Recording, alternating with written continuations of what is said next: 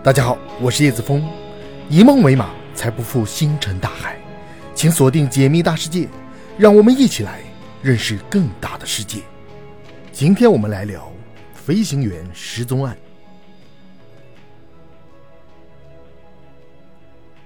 一九七八年，一名年轻的澳大利亚飞行员弗雷德里克·瓦伦蒂奇，在驾驶一架租来的塞斯纳幺八二飞机的时候失踪了。在消失之前，他向指挥台报告说，有不明飞行物在他上方盘旋，而他的失踪很有可能是一起外星人绑架案。一九七八年十月二十一日下午六点十九分，年轻的澳大利亚飞行员弗雷德里克·瓦伦蒂奇乘坐租用的塞斯纳幺八二 L 飞机，从维多利亚的摩拉宾机场起飞，飞往一百三十海里外的国王岛。瓦伦蒂奇必须飞往巴斯海峡。因为他的朋友们正在水边等他聚餐。巴斯海峡是一个以恶劣天气而闻名的海峡，但那天天空晴朗，风平浪静。然而那天瓦伦蒂奇始终没能到达国王岛。晚上七点零六分，他向航空飞行服务处报告说，有不明飞行物在他上空盘旋，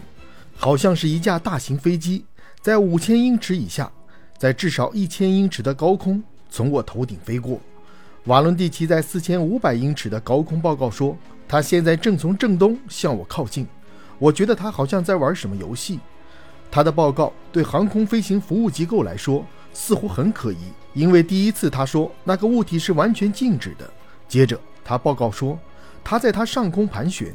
后来又报告说他的引擎发出刺耳的声音。然而，在晚上七点十二分，童话被一声巨大的噪音结束了。而瓦伦蒂奇和他的飞机一直没有找到。弗雷德里克·瓦伦蒂奇相信外星人的存在，他还相信总有一天外星人会攻击地球。不但如此，有人说瓦伦蒂奇还收集了一些与外星人相关的证据，并声称这就是他被绑架的原因。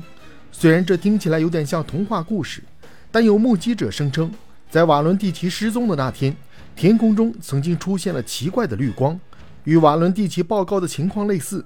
它有绿灯，有点像金属，外表闪闪发光，最后消失了。事发当天早上，在瓦伦蒂奇飞行路线边缘的奥特威角，一名农民发现一个飞行物在他的住宅上空盘旋。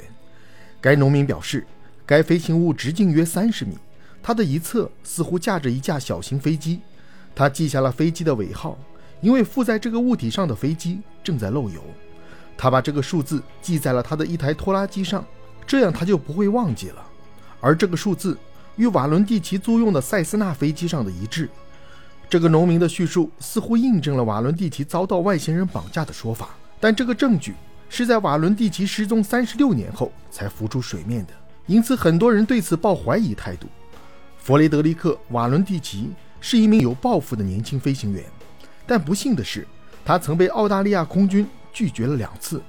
而就在他失踪前，他第二次试图通过商业飞行考试的尝试也失败了。在短短一百五十小时的飞行经验中，他犯了很多错误。有一次，瓦伦蒂奇进入了禁飞区，还有两次故意飞进云层，因此他受到法律诉讼的威胁。即使对一名训练有素的飞行员来说，在太阳落山的时候飞行也是一项乏味的工作，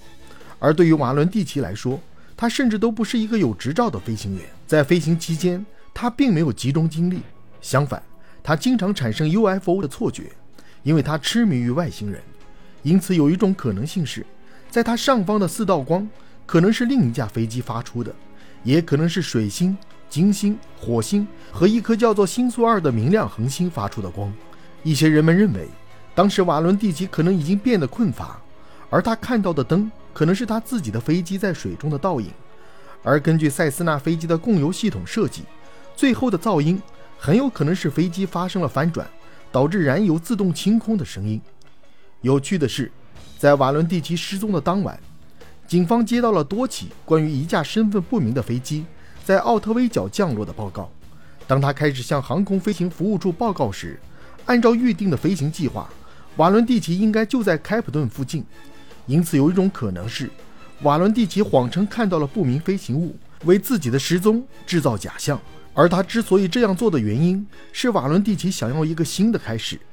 令人遗憾的是，人们在奥特威角发现的飞机并不是正常着陆，而是坠毁在附近的水域。瓦伦蒂奇的飞机一直没有被找到，但1983年晚些时候，一个发动机罩被冲到佛林德斯岛的海岸上。航空安全局经过调查后得出结论，这个发动机罩是瓦伦蒂奇当天驾驶的塞斯纳幺八二飞机的一部分。但瓦伦蒂奇的飞机是如何坠毁的，仍然是个谜。究竟是个意外，还是的确是外星人绑架了瓦伦蒂奇，一直没有答案。